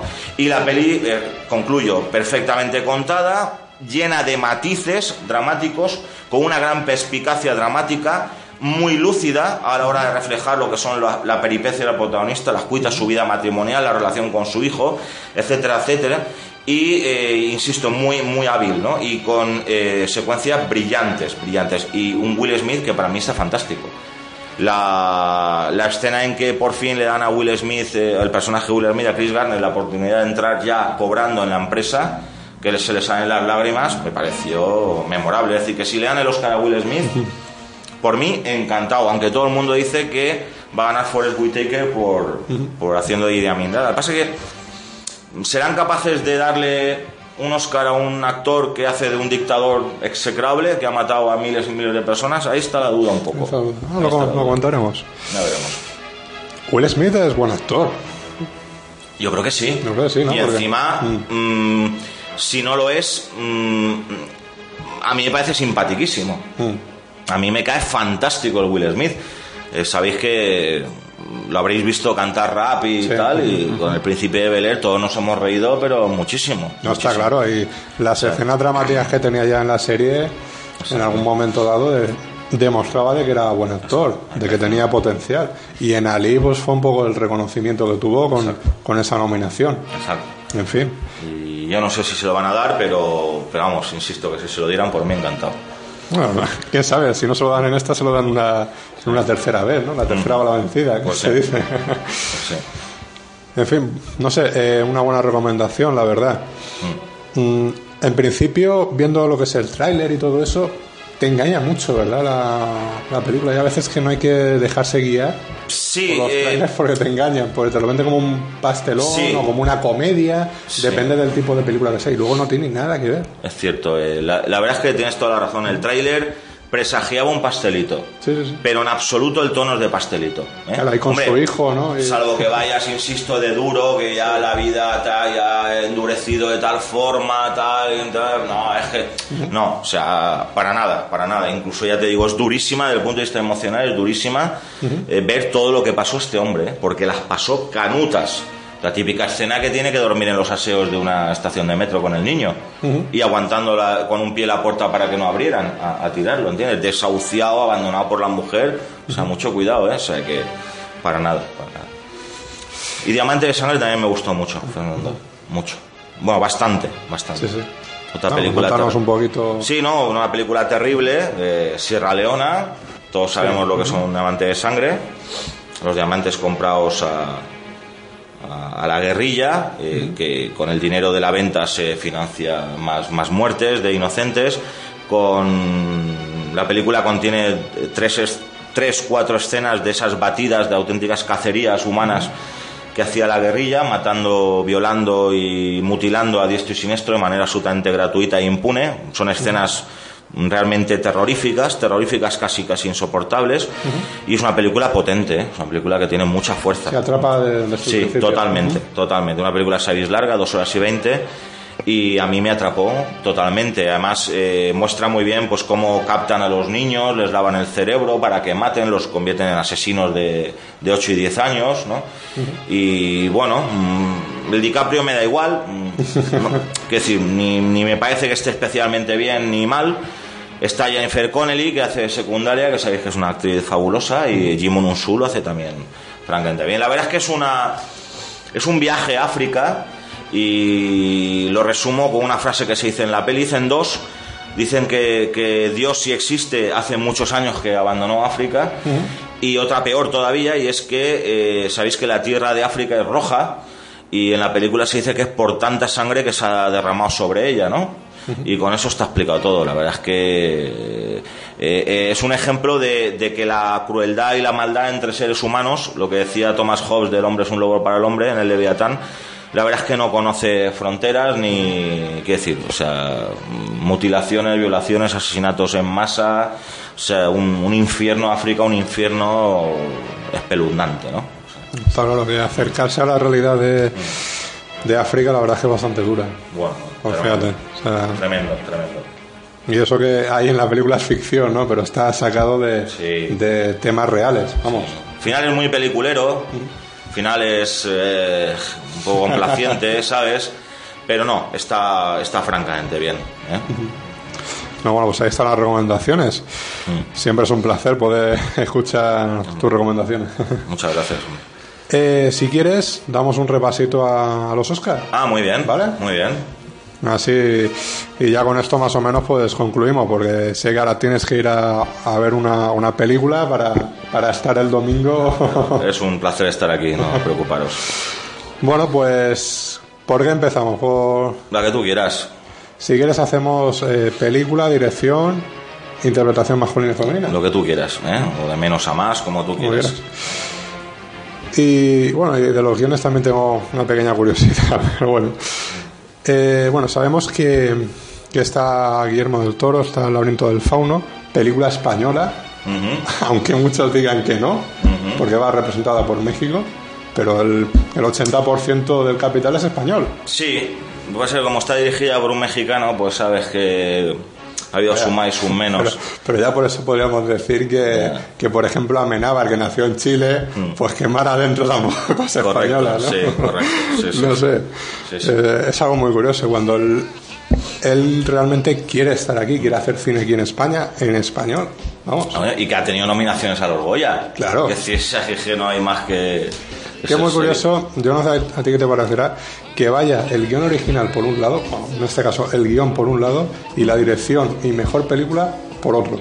Sí, No sé, ¿no? Sí, son cosas raras que pasan Claro. en, el, en el mundo del cine y en los Oscars. Los Goya se parece cada vez más a los Oscars en ese sentido, ¿no? Yo, por ejemplo, nunca he entendido eh, eh, por qué una película que opta a film de habla no inglesa pues puede tener nominaciones en otros apartados. Ujú.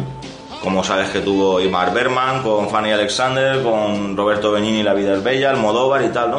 O sea, nunca he sabido cuándo sí, cuándo no, ¿no? Eh, hombre, sí que lo sé, es decir, cuando la película destaca poderosamente y la, y la votas, pues tiene esas nominaciones, ¿no? Pero, no sé, se supone que eh, mejor film de habla no inglesa es para películas, mm, o sea, una, una categoría residual, es decir, bueno, las que no estén habladas en inglés, ahí y solo ahí. Claro. ¿Entiendes? ¿Por qué, por qué algunas sí y otras no? ¿Por qué unas pueden optar a otros premios y esas no? ¿no? Es decir, es un poco... En fin, pero bueno. No, Los Globos de Oro en ese sentido son más, Claro. eh, más leales, ¿no? Porque no nominan en otras categorías normalmente. Claro. En fin. Bueno, cosas curiosas, cosas curiosas que pasan. Pues sí. Eh, ¿Consideras, no, El laberinto del fauno, película española? Yo, Sí. eh, mm, regular. Hola. regular.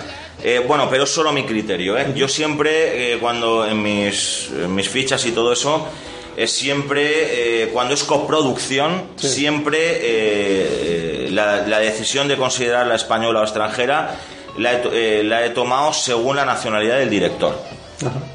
pero es solo mi criterio. Es decir, coproducción hispano, lo que sea, con director extranjero, la considero extranjera. Pero, quiero decir que no, no hay que estar de acuerdo con eso, en absoluto. Quiero decir, es solo mi, mi opinión. Hombre, vamos a ver, mm, aparte de lo que yo diga, quiero decir, si ha tenido, como dices tú, si ha tenido nominaciones a los Goya, pues joder, será española, porque ha optado los premios de la Academia Española, ¿no?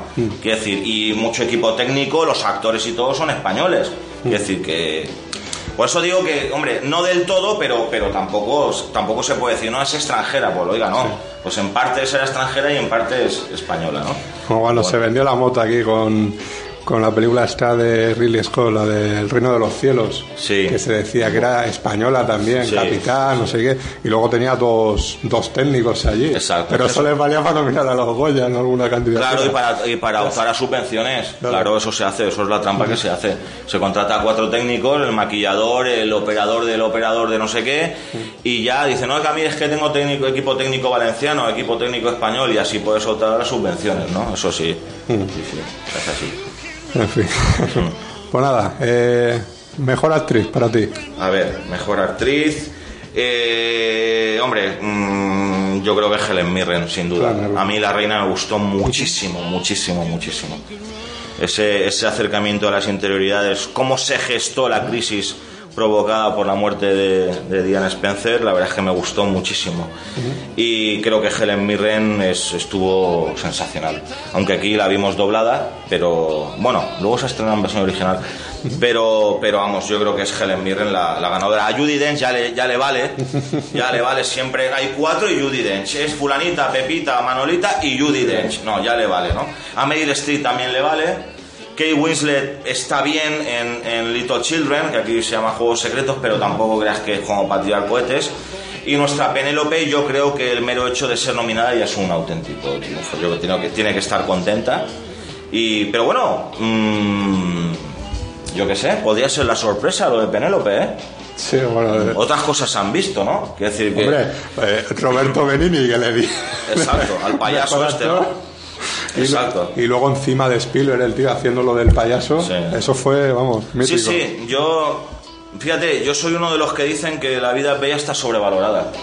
A mí La vida es bella me parece una buena película, pero pelín tramposilla, ¿no? Sí, sobrevalorado. Sí, para mí sobrevalorada. Eh, yo creo que juegas con las marcas, con las cartas marcadas cuando metes a un niño y pones el nazismo y el holocausto de contexto. Claro, así es muy fácil llevar al espectador, ¿no? No, y que luego eso, sobre todo para la gente que no ha visto cine clásico, pues le viene de nuevas, ¿no? Y eso Exacto. hace que tenga, la- parece la repercusión mal la, la película. Pero bueno, eso es- ya estaba en el ladrón de bicicletas. Exacto. El tema del niño y tal, pues ya estaba ahí, por Sí, sí, ejemplo. exacto. Pero bueno, Helen Mirren yo creo que va a ganar claramente. Sí, creo que sí. ¿Tú, Miguel Ángel? Yo apostaría también por Helen Mirren, aunque solo sea por ganar todos los premios a los que ya se ha, ha sido nominada, ¿no? Sí, ya la, la reina de Inglaterra eh, había, la, la había invitado a ella y a, y a Stephen Frears Ujú. allí para, que, para tomar el té con ella, ¿no? Y se decía que era eh, después, ¿no? De cuando ganara el Oscar. Pero claro, como se ve que ya lo dan por supuesto, al final ha dicho... Van sobrados, ¿no? Dice, bueno, pues la invitaré antes. Ah. O sea, es algo muy curioso. Ya, ya, ya. ya no hace falta que lo gane o que no lo gane.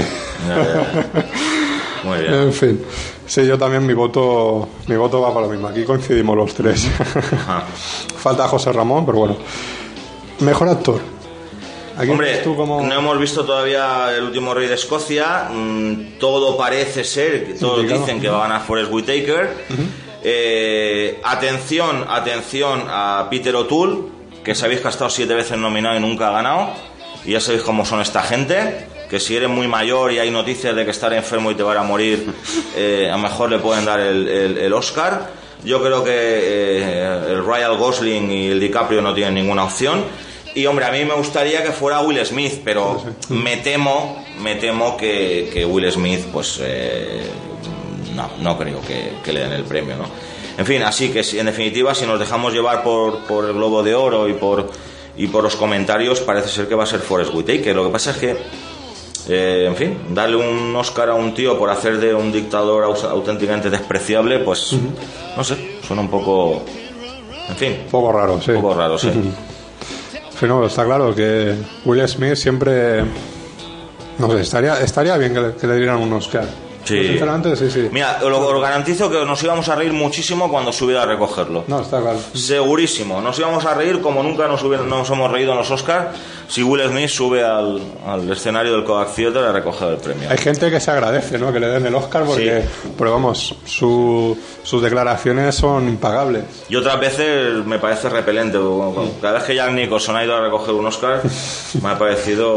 Con sus gafas de sol. Buf, buf, buf. En fin. En fin, no, yo recuerdo, por ejemplo, el año pasado eh, George Clooney cuando le dieron actor de reparto, que el tío subió riéndose diciendo, bueno, ya no me van a dar el de mejor director. Exacto, estuvo muy bien, estuvo muy bien. Lo mejor, lo que más recuerdo yo de anécdotas, me pareció genial, genial fue eh, Adrian Brody el año siguiente que le dio el beso a Halle Berry, cuando estuvo, cuando iba a dar el, el Oscar a la mejor actriz, sacó el, el Sí, spray y como diciendo, preparados que va otro beso, ¿no? Me pareció memorable, me pareció de un- una broma genial, genial de Adrian Brody, un actor fabuloso, fabuloso, ¿no? Eh, a Yo- pesar de que está con el Zapataki, me parece un actor fabuloso. Bueno, cosas curiosas, cada uno tiene los gustos. Sí. Eh, yo recuerdo Jim Carrey cuando, cuando no lo nominaron por el show de Truman, que llegó allí a dar un premio, no recuerdo cuál era, y se puso a llorar en el escenario, diciendo, ah, no me han nominado y tal. Viene otro bufón de fuera, Roberto Benini, ¿no? Y lo nominan a él. O sea, no pasa nada aquí, ¿no? Bueno, se lo tomó con sentido del humor. Quiera que no, de bueno, pues ahí está, ahí está bien. Luego el siguiente año ya con Man on the Moon, que vaya su padre Sí. a la ceremonia. Sí, también recuerdo que no lo nominaron tampoco por no sé cuál peli que tenía que haber sido nominado, no me acuerdo. Y entregó un premio e hizo como que se cortaba al abrir el sobre. Hizo así, abrió el sobre y dijo, ah, como me he cortado, dice, y dijo, lástima, hubiera sido una noche perfecta, ¿no? En la ironía de que, de que no la habían nominado, ¿no? La verdad es que Jim Carrey, a mí no es que me llame especialmente la atención, me parece un poco, como todo el mundo dice, un poco histriónico, pero la verdad es que pues se agradecen esas, esas muestras de humor, ¿no? No, sí. La verdad es que eh, hay gente que critica a los Oscars, yo los defiendo, pero absolutamente, ¿eh? o sea, abiertamente. Mm, vamos a ver, mm, me parece fantástico la importancia que se dan a sí mismos los Oscars, con qué seriedad se lo toman, cómo va todo el mundo con su mejor vestido, no como aquí como los Goya, que va Juanma Bajo Ulloa con la camiseta de Brasil a recoger un Goya. Me parece de- deleznable. O sea, aquí va todo el mundo a recoger un Goya con vaqueros, deshilachados, vestido de cualquier manera y tal. No, señor. Allí todo el mundo con, con smoking, con corbata, con frac, con su mejor vestido, sus mejores joyas, claro que sí.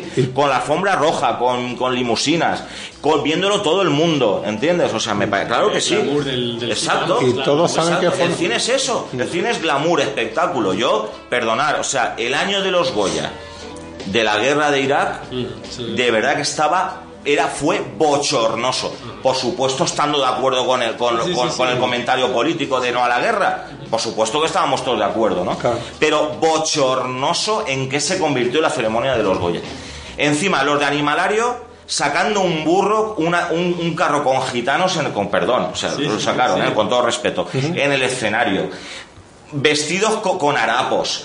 Todo el mundo que subía, no a la guerra, convertido en un mitin político. Eh, Fue verdaderamente bochornoso y lamentable.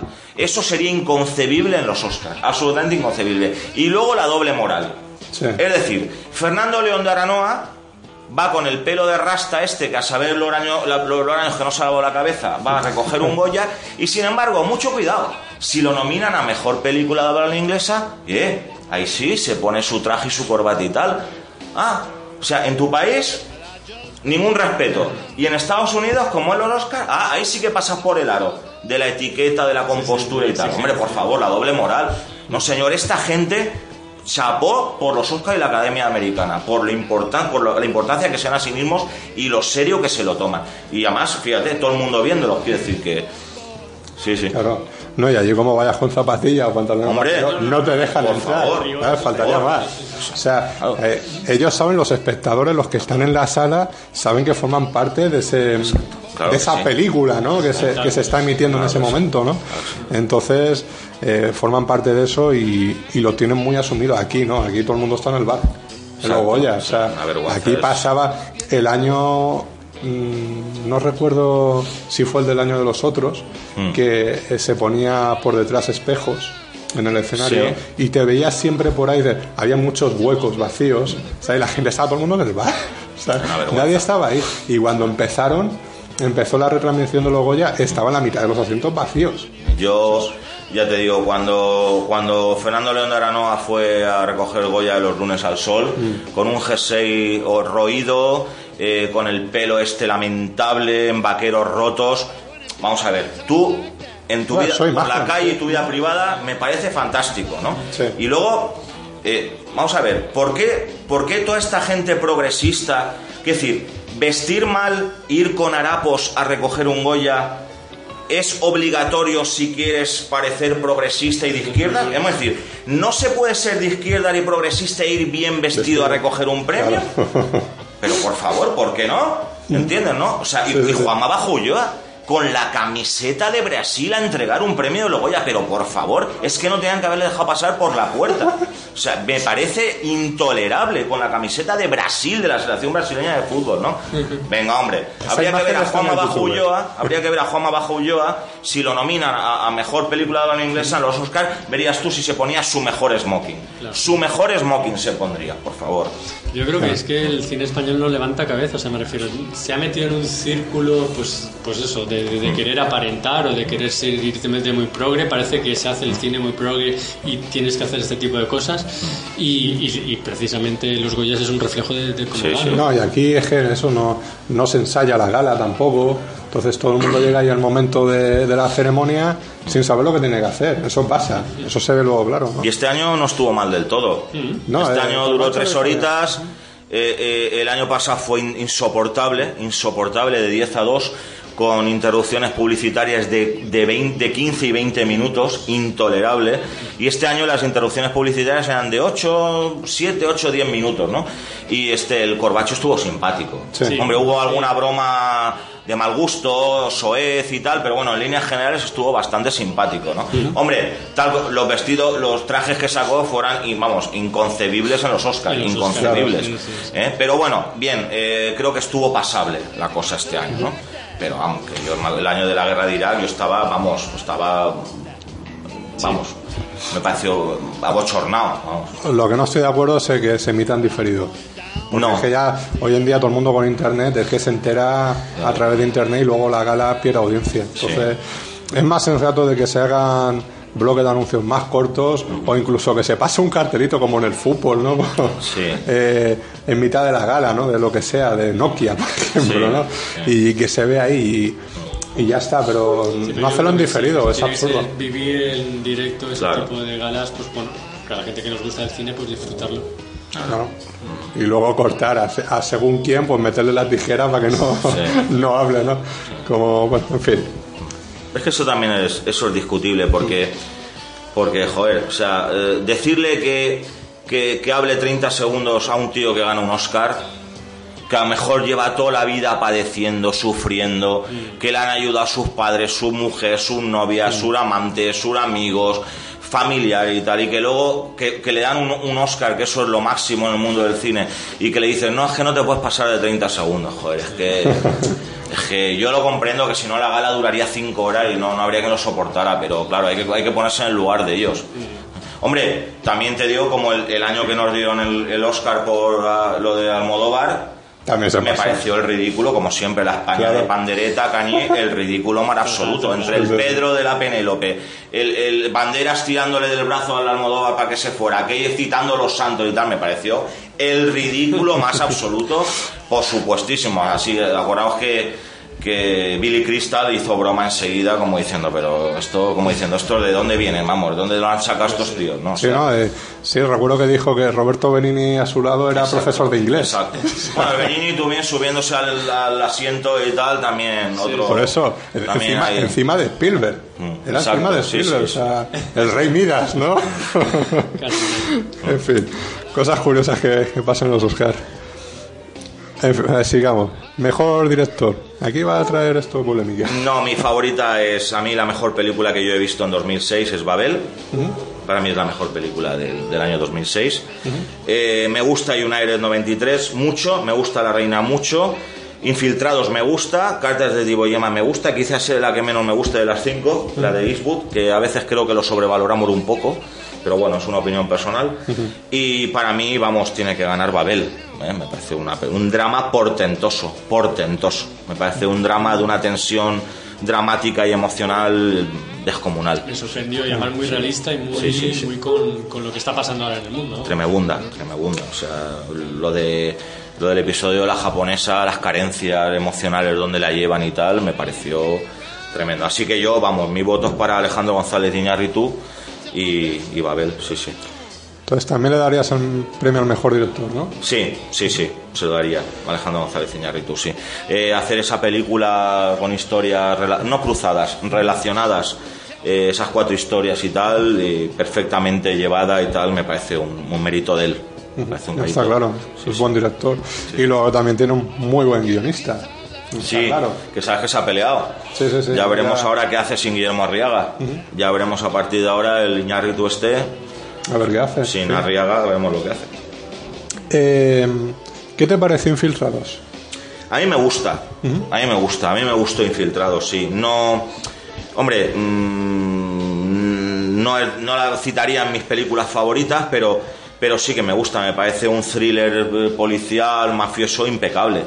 Impecable, Sí, sí, sí, me parece que es, es correctísimo, vamos, que con tensión, con un gran suspense, estás padeciendo toda la peli a ver si van a pillar a algunos, si van a pillar a los otros, si los van a desvelar y tal, eh, si los van a, a desenmascarar, tal, ¿no? Y ahí DiCaprio está francamente bien y tal, ¿no? O sea que, y el final, ese final de esa violencia seca, inesperada, tal, que ha dejado, nos dejó el ánimo congelado a muchos, ¿no? A mí me gusta, me gusta Infiltrados, sí, sí. ¿Llegaste a saber eh, la película en la que está No. basada el remake? No. Infernal Affairs. No, no. Hay hoy, hoy en el país viene un, un artículo sobre ese tema. El debate sobre la película oriental y, la, y el remake que hizo Scorsese. Mm, a, a mí me gusta más la de Scorsese, sinceramente. Ajá. O sea, es que es el toque Scorsese, al fin y al Claro. cabo, ¿no? Eso se nota. Claro. Eh, la de Infernal Affairs a mí me dejó un poco frío, sinceramente. No me parece tan buena como, como se dice, ¿no? En fin, eso ya es cada uno. Bueno. Hay quien la defiende muchísimo, ¿no? Para mí no es, digamos, de las películas que yo recomendaría de, de cine asiático, ¿no? De, para, para ver, ¿no? Ya. Dentro de ese género, ¿no? Hay otras películas más, más interesantes, como la de Full Time Killers, por ejemplo, de, de Johnny Depp. Ya. En fin.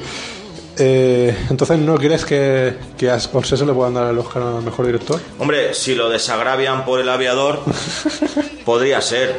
Sabes que se quedó.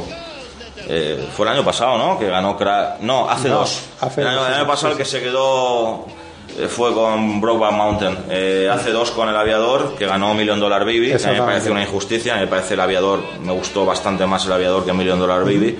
Bueno, algo más. Eh, es posible, ya sabes, insisto en cómo funciona esta gente con compensaciones y tal, ¿no?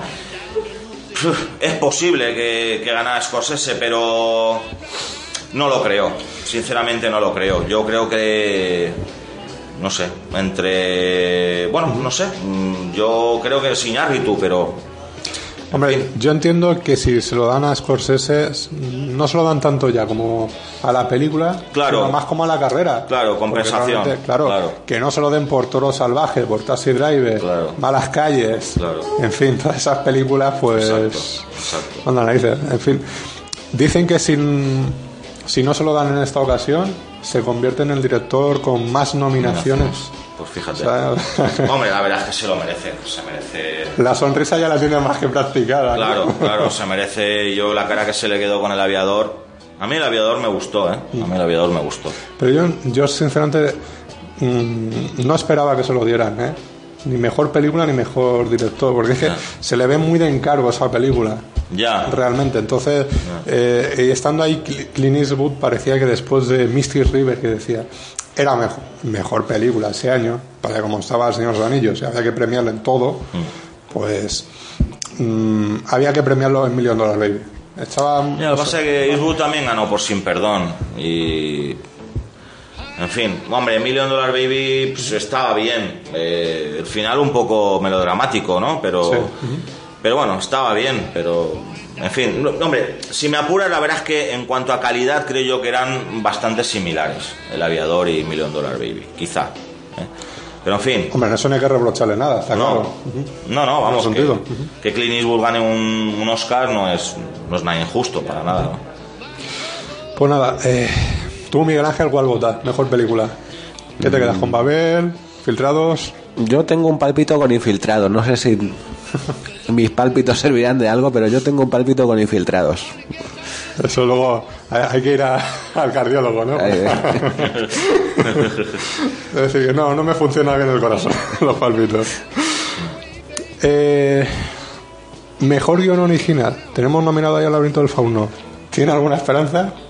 Eh, podría ser, pero es que el guion de Babel es buenísimo. Claro. Y el guion de Pequeña Miss Sunshine también está muy bien. Pequeña Miss Sunshine, sabéis que lleva cinco meses en Cinebol Vista Hermosa.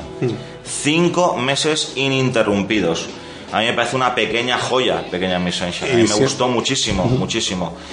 Y bueno, mm, el guion de Cartas de Iwo Jima también está bien. Y el de La Reina también está bien. Es decir, hombre, pues eh, depende. Si las opciones de este año van por Babel, pues seguramente gane Babel.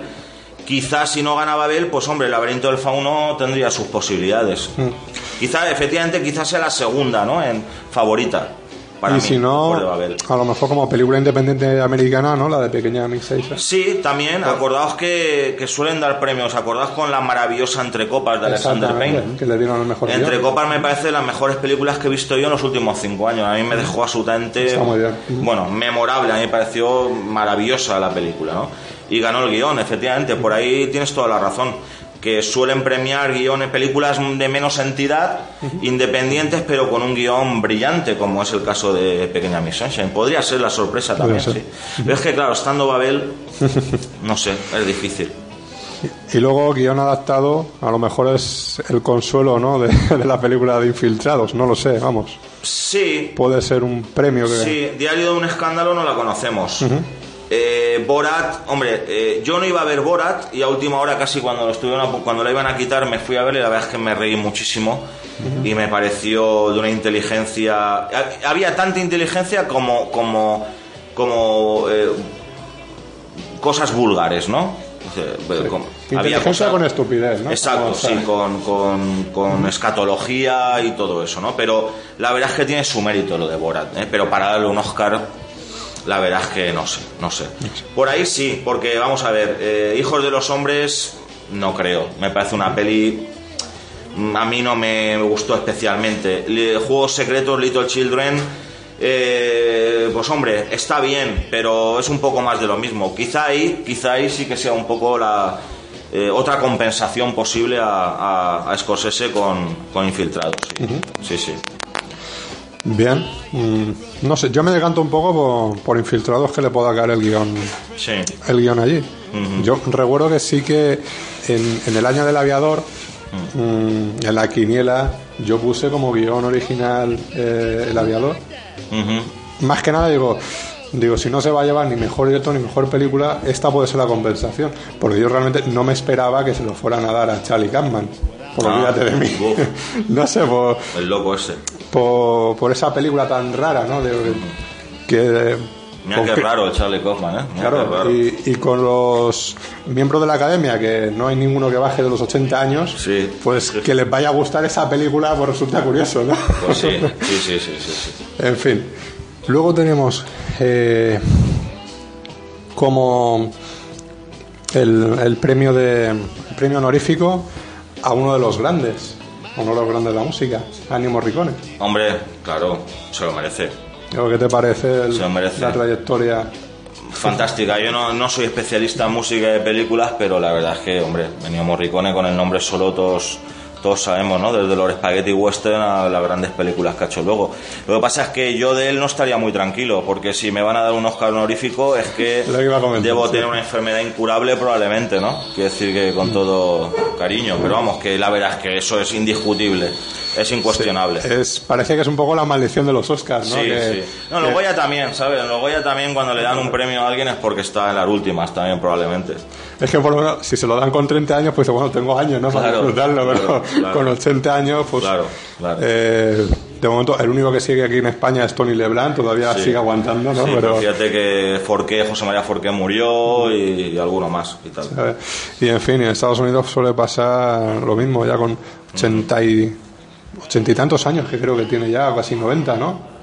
Sí, y tantos, sí, sí, sí, es sí. muy mayor, sí, sí. Por eso que, en fin, a él lo que le molesta es que, por ejemplo, no le dieran el Oscar por la misión.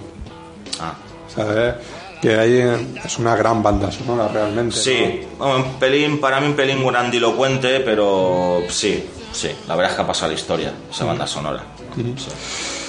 Y en fin, y también se queja un poco de que se le reconozca más por la- las películas, los spaghetti western, que por el resto de cine que Ya. ha hecho, ¿no? Porque realmente eso es un 7 un 8% de todas las películas que él ha hecho. Ya, lo que pasa que como es un que- género en sí mismo, pues claro, todo el mundo, joder, Spaghetti Western, Spaghetti Western, Morricone, Morricone, ¿entiendes? Quiere decir que se ha quedado un poco marcado, sí, efectivamente. En fin, pero bueno, yo- me alegra que, que se lo den que se lo den a él, la verdad. Bastante. No- No sé futuras ediciones a quién se lo pueden dar. Ah, a, quién- el honorífico. a lo mejor se lo dan a Carpenter, ¿no? Ya Pues, que. Mira, el año pasado fue Robert Altman, que se ha muerto, efectivamente, ¿no? Sí. O sea que... Y como Carpenter está muy, muy mal. Carpenter, Sí, está con respiración asistida. no lo sé, no sé. No sé si es algo en plan Carpenter ha, macabro. hecho, Carpenter ha hecho cosas que más vale que no hubiera hecho, ¿eh? Carpenter, no sé yo si tiene entidad para un Oscar honorífico. No lo sé, no lo sé. No lo sé. No sé, ahí queda. No sé. Eh, David Lynch, ¿no? Bueno, este tío, pues ya sabéis, ya sabéis, cuando hago una película que se comprenda, sonarán las campanas, porque la verdad es que todo lo que hace es absolutamente incomprensible, ¿no? Pero, hombre, mm, tiene pelis que me gustan. A mí el Terciopelo Azul me parece una maravilla, una maravilla absoluta, Terciopelo Azul.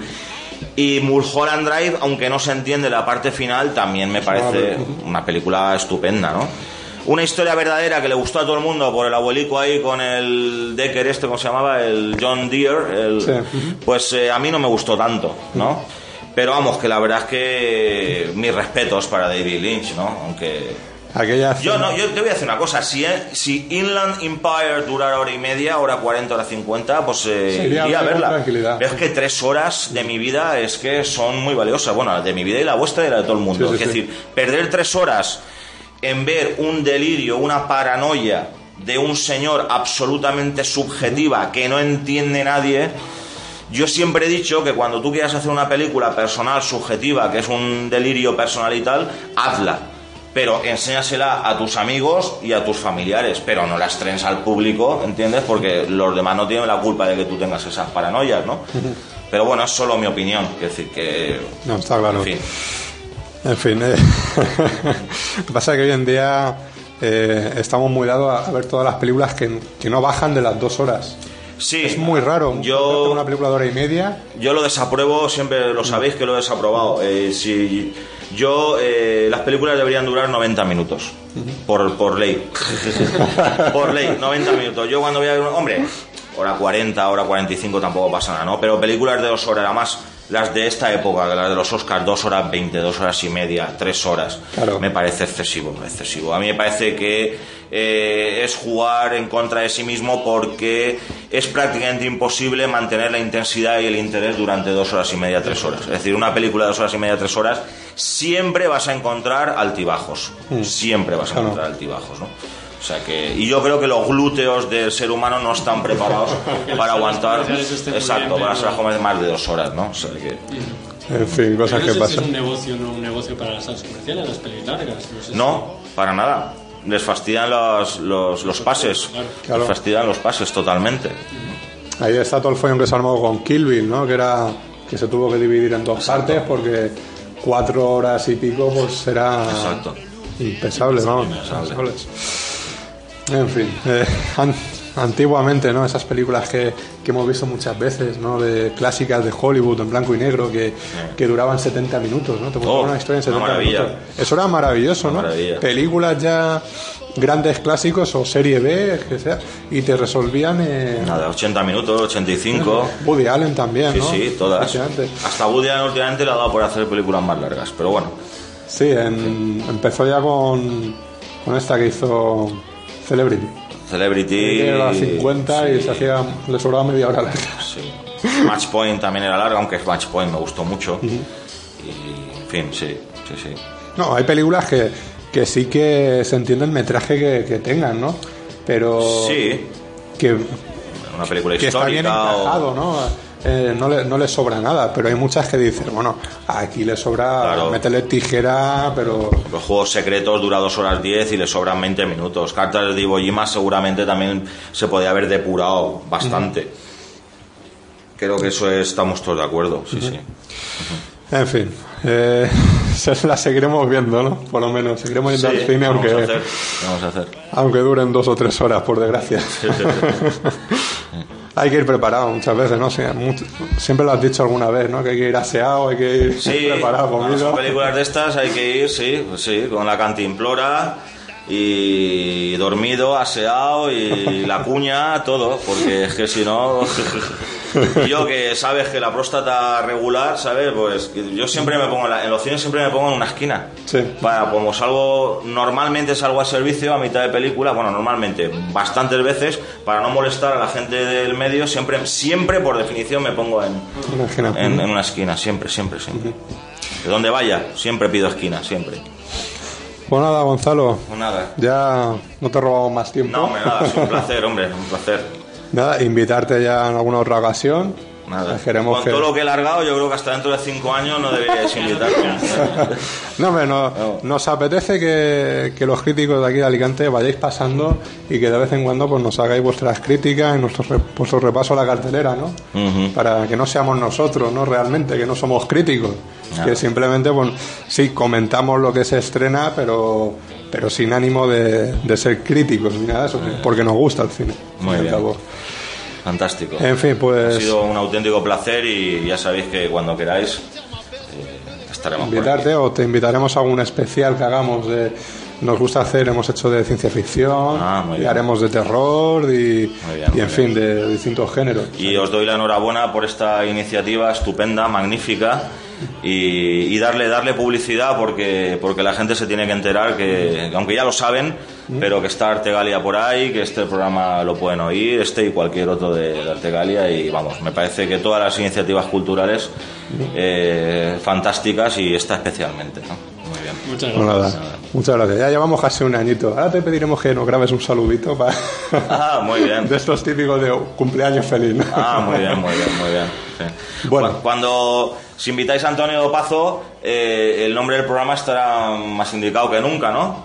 Por la edad del invitado y tal, ¿no? Entonces sería como Gloria Swanson y tal, ¿no?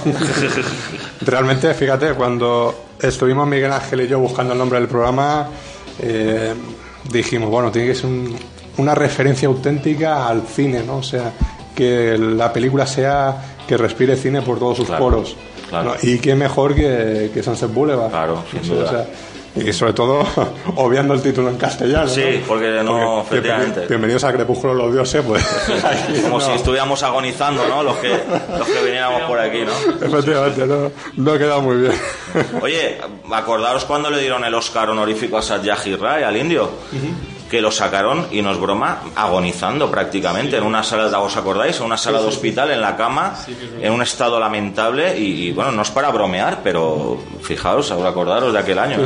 Sí que O sea que, En fin, no, los Oscars tienen para, para hacer un, un documental con todas sus entregas. Sí, creo yo. Son 80 años, pues yo creo que ya les toca ¿no? hacer un resumen pues sí, sí, sí. bastante curioso, ¿no? Como con lo- Marisa Tomé y todo eso. Bueno, Fíjate. Jack Palance haciendo flexiones y, y cosas así, ¿no? Y el, y el chico desnudo que salió cuando estando David Niven y, y todo eso, sí. Muy En bien. fin, cosas curiosas. Pues nada, Gonzalo, un placer tenerte aquí con nosotros. Igualmente. Y nada, te volveremos a invitar. Y cuando quieras venir tú por aquí, Ah, pues, pues también nada. está claro, ¿no? O sea, estás invitado a, a decir lo que quieras. Muchas gracias. Aquí tienes los micrófonos Lo tendremos abiertos en cuenta. Lo para en tu cuenta. total libertad de expresión. Muy bien, muy bien. José Ramón, ya Nada, hoy ha sido de lujo el, el programa. está claro. Eh, nada, ya cuando quieras volver por aquí, gracias, gracias. también, también encantado de tenerte con nosotros. Eh, Miguel Ángel, nada, eh, a ti te A mí, para no variar, ya me verás. la semana que viene. También, efectivamente. Y yo, bueno, Fernando Montano, aquí a los micrófonos.